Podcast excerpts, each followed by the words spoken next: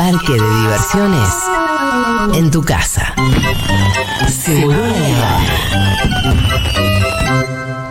Por equipos, individual, con pelota, con los pies, con las manos, sobre pasto, pileta, en colchoneta o en cemento. No importa cómo ni dónde. Si es deporte, nos lo cuenta Santi Lucía.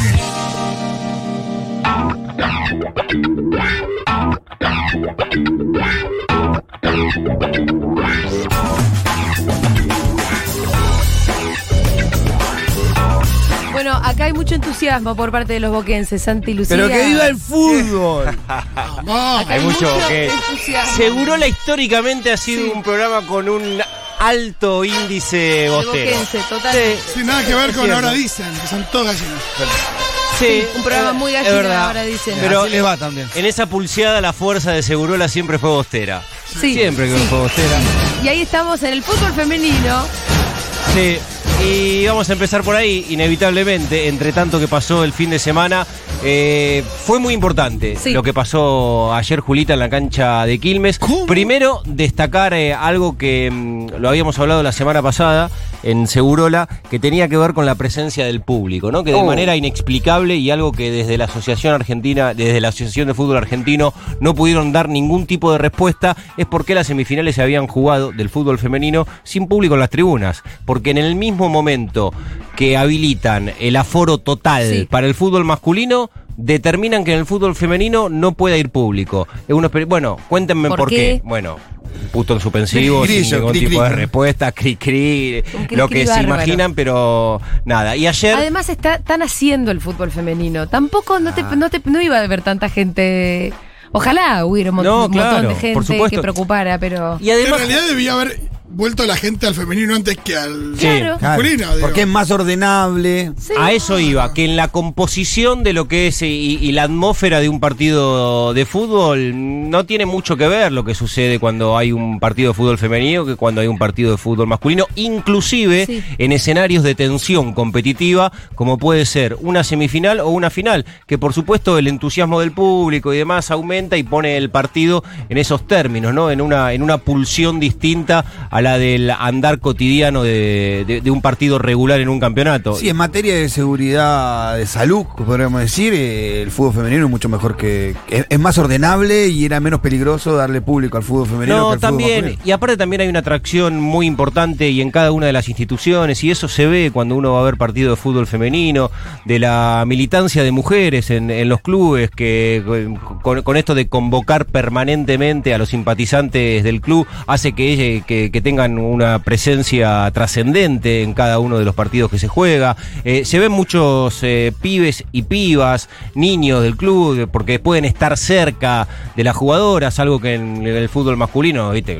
Y más de primera división, es como, qué sé yo, como te cruces un adventure, ¿viste? Claro. Un jugador de primera, lo tenés allá, alejado, lo ves ahí en vivo, pero bueno, Pitu, vos vas históricamente a la cancha de Boca. ¿Cuántas veces que fuiste a ver a Boca te pudiste tener cerca a un jugador? Cerca verdaderamente. Cuando fui a la de cancha- decirle, grande, monstruo, la rompiste. Nunca, Nunca. cuando fui a la cancha nunca. Bueno, bueno, nunca. de Boca Hace- en otros hace- ámbitos. ¿Hace cuánto que vas a la cancha? Y hace muchísimo. Bueno, cuando termina un partido del fútbol femenino, si hay una piba que la rompe y hay un, un- un nene, una nena que se conmovió por la, actua- la actuación de esa jugadora, la esperás en el vestuario y la saludás, la felicitás, te sacás fotos, charlás del partido. Con esto quiero hacer una descripción que es evidentemente un ámbito distinto. Por eso era tan inexplicable esa decisión y, y estamos hablando de lo que pasó en las semifinales, de que el público no concurra a ver eh, el los partidos de las pibas, teniendo en cuenta también eh, la instancia en la que estaban jugando, que es cuando hay más expectativa por querer La estar final. ahí presente. Y en la final pudo ir público y estuvo buenísimo, se jugó en la cancha de Quilmes y Se hizo además... escuchar el público. Sí, y además también saludamos que haya sido con entrada libre y gratuita, que eso tracciona desde un lugar, por lo menos, de otorgar facilidades para que la gente esté presente en un lugar de Sí, le agregaría quizás en otro contexto el año que viene la participación de clubes de barrio donde juegan fútbol femenino para que También. puedan ir las escuelas, ¿no? Invitar También. a las escuelas, darle, darle entrada gratis a las escuelas, Además, a los clubes. eh, hay que conmover a las pibitas, me parece, con el fútbol. Sí, claro. Claro, y, y para mí es central lo que hablábamos eh, recién, Julia, de, de- de poder estar cerca de, de jugadoras importantes. Mira, te voy a dar un detalle, eh, la final la ganó Boca 5 a 2 ayer frente a la UAI, pero voy a dar un, un detalle que pensaba en la previa, en el partido que se jugaba en la cancha de Quilmes, y, y en esto de darle la posibilidad a una piba que esté cerca de una jugadora que habitualmente la ve en la tele. Ayer se jugó la final del primer eh, eh, torneo de fútbol femenino. Se juega desde el 91, organizados por AFA, Campeonato de Fútbol Femenino en Primera División. Ayer concluyó el primero, 2021, 30 años, en el que se televisaron todos los partidos.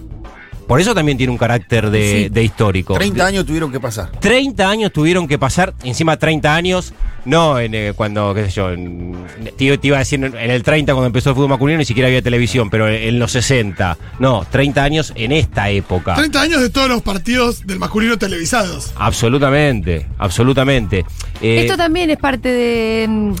Hablábamos del feminismo más temprano y de lo que nos dejó el 2018 como, como año clave, ¿no? Obviamente un proceso un poco más largo, digo, casi simbólicamente de 2018. Todo este, la masificación de un movimiento feminista nos dejó, entre muchas otras cosas, como saldo al fútbol femenino, semiprofesionalizado y televisado al día de hoy, con muchos más recursos de los que tenía dos años atrás. Absolutamente, y además la accesibilidad a esa transmisión, eh, otro de los puntos que, Bueno. que es recurrente, pero, pero la verdad que Sí, tiene que- que es- una dimensión importante, porque alguno me dirá, bueno, che, pero pará, el torneo pasado también se televisó. Sí, claro, pero los derechos del fútbol femenino los tenía la empresa de Turner, TNT Sports, y para ver la empresa de, de Turner primero tenés que tener sistema de cable. Y después, además, porque además de todo, al fútbol femenino lo pusieron dentro del pack fútbol, que tenía que pagar una luca además del cable para poder eh, acceder al partido que jugaban las pibas. O sea que era, que era muy difícil Sí. y, evidentemente eh, sectorizado para, para, para un público este, muy puntual. Y ahora Además, pa- sí, pasa si- siendo una todo lo disciplina, contrario. siendo una disciplina tan nueva, lo que hay que tener es más políticas de,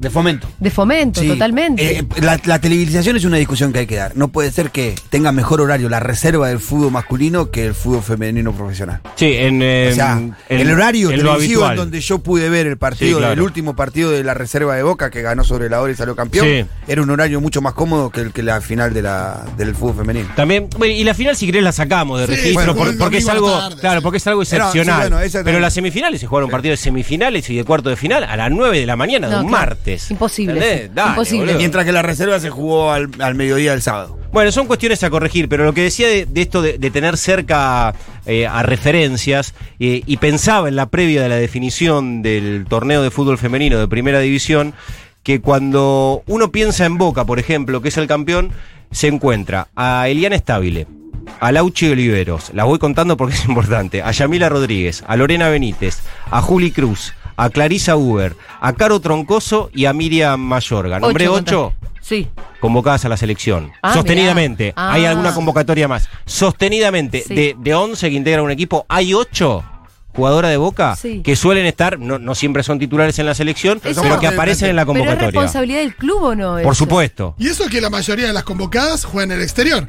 Y hay muchas convocadas de, entre el del exterior y de este Boca, proceso. casi- Copa y, tenés casi que- y tenés casi el plantel. ¿Y qué pasa con, con Sí, Guay- también Boca tuvo una política de succionamiento de estas jugadoras en un Bueno, momento pero quiso donde tener tenía un mucha buen plata. equipo de fútbol femenino. Y fue el primero. Porque No ahora- todos los clubes. empezó a poner ser- mucha plata. A Sí. comparación de lo que se ponía en ese momento, empezó a poner plata Sí, y a y, ta- y también le entregó condiciones a las pibas eh, inmejorables para lo que era para lo que es la realidad Claro. del fútbol argentino. Sí, que es un eh, poco lo que pasa con, con Boca y River, digo, en el masculino también, en general, con respecto a algunos de los otros sí, pero me parece que en otro escenario competitivo, que la, la distancia no, no es tan lejana como por ahí sí sucede en el femenino de las condiciones y de las posibilidades que tienen para desarrollarse como, como futbolistas. En Guayurquiza estaban Romy Núñez, Paulina Gramalia. Eh, Gramalia es una piba que tiene 18 años, que es el futuro. Cuando juegue Guayurquiza, pónganle un ojo. Este, la, estoy nombrando ellas porque son también convocadas sostenidamente a la selección argentina. Sí. Paulina hizo todo el recorrido de sub-16, sub-18, ya está convocada en la selección mayor y ya debutó en la mayor de, de Argentina. Seguramente seguirá estando en las convocatorias y muy probablemente eh, esté en la Copa América. Habrá que ver después cuál es el recorte del plantel, pero tiene un potencial inmenso como jugadora. Catalina Ongaro eh, y Dania- Diana Falfán. Cinco jugadoras que habitualmente están también en la convocatoria del entrenador del seleccionado argentino. Con esto quiero marcar que era una final donde evidentemente estaba concentrado eh, casi lo mejor que tiene para ofrecer el fútbol femenino en nuestro país. Eh, lo que decíamos en Boca tiene un, corre, un correlato, Julia, no solamente con este momento y con la semiprofesionalización, porque marcábamos antes que el 91 es el año en el que comienza la Asociación del Fútbol Argentino a organizar los campeonatos de, mm, de esta disciplina también en, eh, con, con mujeres. Y Boca ganó 25 títulos. Es el equipo más ganador. También tiene una historia, ¿no? Exacto. Eh, históricamente, antes en otro escenario, con otra realidad, con otras posibilidades, pero evidentemente siempre concentró buena parte de lo mejor que le pasaba al fútbol, jugado por mujeres en nuestro país, la camiseta de Boca. Y esto lo sostiene eh, un- una estadística que es casi incuestionable. En esa tabla de campeonatos, el que le sigue a Boca es River, pero hay una distancia grande. Son 25 los títulos de Boca y 11 de River. Y también fijémonos lo que pasa y lo que sucedió en este torneo, en las instancias decisivas, porque también es un recorte de esos 30 años de historia. Después de Boca y River, el más ganador es Guayurquiza, que ganó 5 títulos, y después San Lorenzo, que ganó 3, y se acabaron los campeones. No hay más. Nunca más un club pudo en primera división salir campeón en el fútbol femenino. ¿Y quiénes llegaron a las semifinales en esta instancia? Boca River, Guay San Lorenzo. Claro. O sea, el campeón iba a ser uno de esos equipos. Y cuando esto lo hablas con protagonistas, Julita, con, con dirigentes, con entrenadores, con jugadoras, y te dicen, y porque se lo toman en serio. Claro, Por- porque hay un laburo y hay un proyecto aguantando esto hace, proyecto. hace bastante tiempo. Y la maternidad de Boca sobre River en el fútbol femenino. era Me encanta la idea de maternidad, no lo Sí. había, Sí, nunca lo había pensado. Se, se traslada la paternidad a la maternidad y suena un poco más tierno, ¿no? Se, se clasificó la Copa Libertadores. Boca va a jugar la Copa de Libertadores del próximo año, que va a ser en, en Se Ecuador. clasifica porque ganó este torneo. porque ganó este torneo. Todavía queda un capítulo más y va a ser un partido muy atractivo. Tienen que definir la fecha, pero el ganador en el primer semestre, que fue San Lorenzo, San Lorenzo, que le ganó la final. pierde- claro, pierde con Boca. Le ganó la final a Boca. por penales en la cancha de Morón. Fue el campeón de la primera parte del año. Va a jugar la final contra Boca, campeón, Sí. este flamante campeón de- del fútbol argentino, en la super final del año, que tienen que definir fecha y escenario, Pobre pero que va a ser antes Ah, de que se pero cierre no la temporada. define el pase a otro torneo. No, no, no, no. Campeón del año, Y el los campeón dos del son- año. y los dos son campeones. campeón del año. Los dos son campeones. Campeón- es super campeón. Es como el partido de Colón River. No sé porque a mí. Exacto. sí, En no el sé por- masculino. está bien, pero a mí en el, en el 91, cuando jugamos contra Newell, Claro. eh, ahí no Boca ahí no salió campeón. Salió, gana- ganó un campeonato y no salió campeón. Claro. Bueno, y, em, todo esto lo vamos a poder ver en resumen FF. Que Sí, se que- estrena cuándo. Y me imagino que se va a estrenar mañana, porque en un ratito Perfecto. vamos a ir a hacer toda la, la grabación. Lo único que voy a decir no ¿Es el hacer- último resumen del año o hay Es uno el último, es el último. Es el último. Oh, por, por supuesto que no voy a decir quién es, porque primero espero que, que vaya, pero es un. Cabulero. Es un. Sí, obvio. Es un futbolista muy importante, muy reconocido, que jugó en equipos muy importantes en nuestro país y que jugó mucho en la selección argentina. Uy, bueno. Fin. Apa, No, fuerte. Escúchame, em, Necesitan un sonidita que le una mano. Y, y no es el que muchas y muchos deben estar pensando. para preparar si es que no vieron la final, eh, pero quieren ver el- la final de en Sí, resumen claro. FF, les recomiendo mucho que vayan a ver los anteriores, que están todos en nuestro canal de YouTube, buscan hashtag resumen FF, sobre todo el último, que veo que se vio poco, y es para mí de los mejores, porque además tiene la, la semi.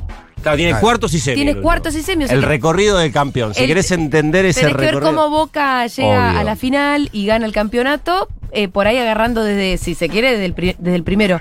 Pero en, em, el Darío Strasriver está buenísimo, la verdad. Sí, claro, sí, con, con festejos, todo Sí. muy desinhibido, Darío. Traje a Yamila Rodríguez para que la escuchemos. Ella hizo cuatro goles de boca. En Cuatro una final. golazos. Ganó, gana 5 Ah, a 2 tu cuatro equipo. goles hizo. Haces cuatro goles. Una pelota y media. ¿Es la que tiene el pelo violeta? Es la que tiene, sí, es Ah, fanática de Cristiano Ronaldo. Lo se tiene, lo va tiene- teniendo, ahora lo tiene tiene- tatuado a Cristiano Ronaldo. Ahora tiene una especie de rubio platinado. ¿no? Tatuaje raro. Que tiene un tatuaje polémico, lo podemos discutir un rato con Yamila, pero bueno, lo admira, qué sé yo, de, su lugar. Este, El por bicho. supuesto que, Factos, que lo factos. banca. Esto dijo la misionera de 23 años después de haber hecho cuatro en la final. La verdad que no, no soy consciente de lo que, de lo que pasó esta tarde tan hermosa, tan soñada, porque nada, nosotros le veníamos peleando hace, hace mucho, el torneo pasado lo, lo sacaron de las manos, esta vez demostramos y, y salimos así. No pudieron sacarse la espina de ese torneo que terminaron perdiendo frente a San Lorenzo, pero van a tener la revancha en breve, en la próxima final. No, obvio, eh, eh, fue como un balde de agua fría ese día de la final. eh, yo por mi, por mi punto personal, después de haber errado el penal ese, me dolió mucho y le dije a mis compañeras que le iba a sacar campeona y, y bueno, ahora estamos así. Yo no puedo creer con los cuatro goles que hice. Creo que con la ayuda de mi mamá y mis hermanas que me vinieron a ver de Posada Misiones me dio tanta fuerza para todo esto. Dice resiliencia, ¿no? El tatuaje que tenés acá en el cuello. Sos tan resiliente que le diste cuatro goles de revancha a tus compañeras hoy para ser campeón. ¿Qué significa para vos este título?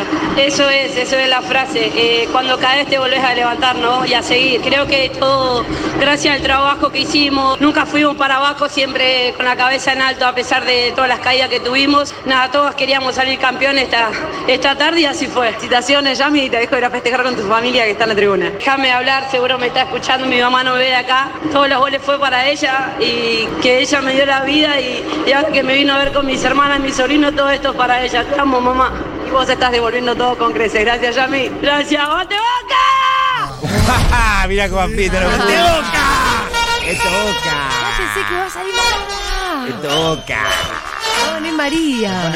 Me gusta la pasión, ¿eh? Algo. Vos- No, pero que. Sí. Me parece muy importante que el Pitu se ponga contento con algo que pasa en el fútbol femenino. Pero ¿qué te parece si está la de camiseta de tu equipo ahí? Hay una Bueno, identificación boludo, del pero- hincha pero- de fútbol con la camiseta Vamos que a te ser tienen que sinceros. llevar. Va más allá de todo. Vamos a ser sinceros, hay que militarlo. Sí, Pero claro que sí. Con el pito nos festejamos los obvio. anteriores 24 torneos de Boca. No, no, no. Este, este, este yo, yo empecé a festejar más el fútbol femenino a través de Segurola, seguro. Sí. Sí, bueno, sí. ni hablar, que eh, es la idea que tenemos, pero no es tan fácil. Porque a mí también me, me parece Pero una está cosa. bueno, lo que Sí. pasa es que te tenés que animar un cachito. Yo Y te era prejuicioso. Sí. Está bueno.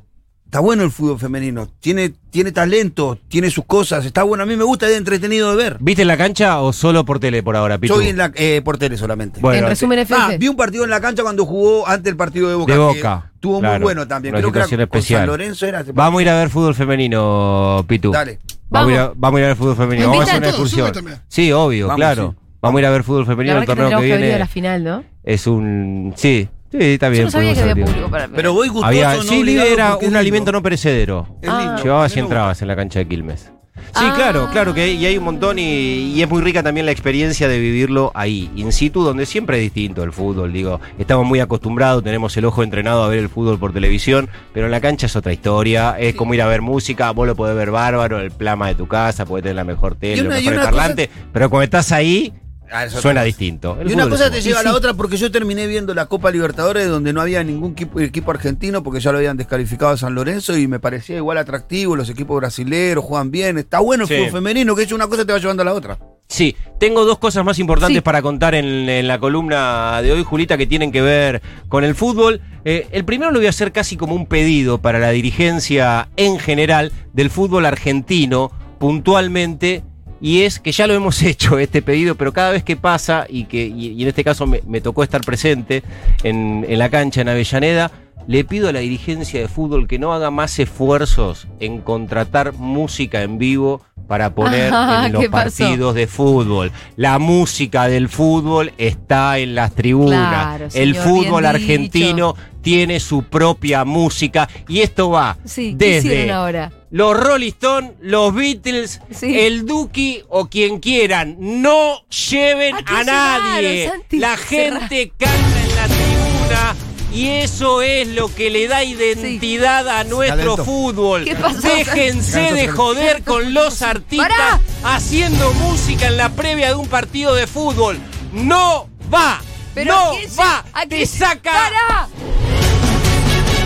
¡Pará, Santi, pará! Ven, me lo ponen mal. Todo me lo hacen poner voy a mal. contar ¿A algo, a muy lindo, pero eso me irrita. ¿A quién Eso me irrita. Pero para, yo tengo una, una, una- Siempre está la excepción a la regla, porque Listo. los Palmeiras la rompieron, loco. Es cierto. Los tenés la rompieron. Ahí tenés la excepción. La única no, fue en el país, fue en. Paraguay. Terminaron en la, en la final de la Copa Sudamericana. Claro. Ahí va. Es cierto, ese fue un momento. fue- ahí tenés la excepción. Excep- esa es la Ahí excepción tenés a la excepción, pero no fue en Argentina. Si lo elegís bien, si lo elegís bien. no va, artista- no va, Pitu. Bueno, no, no va. va. No, no hay negociación posible. Esa excepción sirvió listo. ¿Pero qué pasó ahora? Punto final. No, voy a hacer eh, ¿Qué pasó referencia. ahora? No, primero voy a hacer referencia a algo verdaderamente hermoso y conmovedor que sucedió ayer a la tarde en Avellaneda y tiene que ver con Independiente y tiene que ver con Ricardo Enrique Bocini. Hermoso. Que ese es el nombre que a partir de ayer lleva el estadio Ah. de Independiente. Sabés que el Bocha, Julita, yo lo pensaba eh, no solamente en el fútbol, sino en relación a todas las instituciones.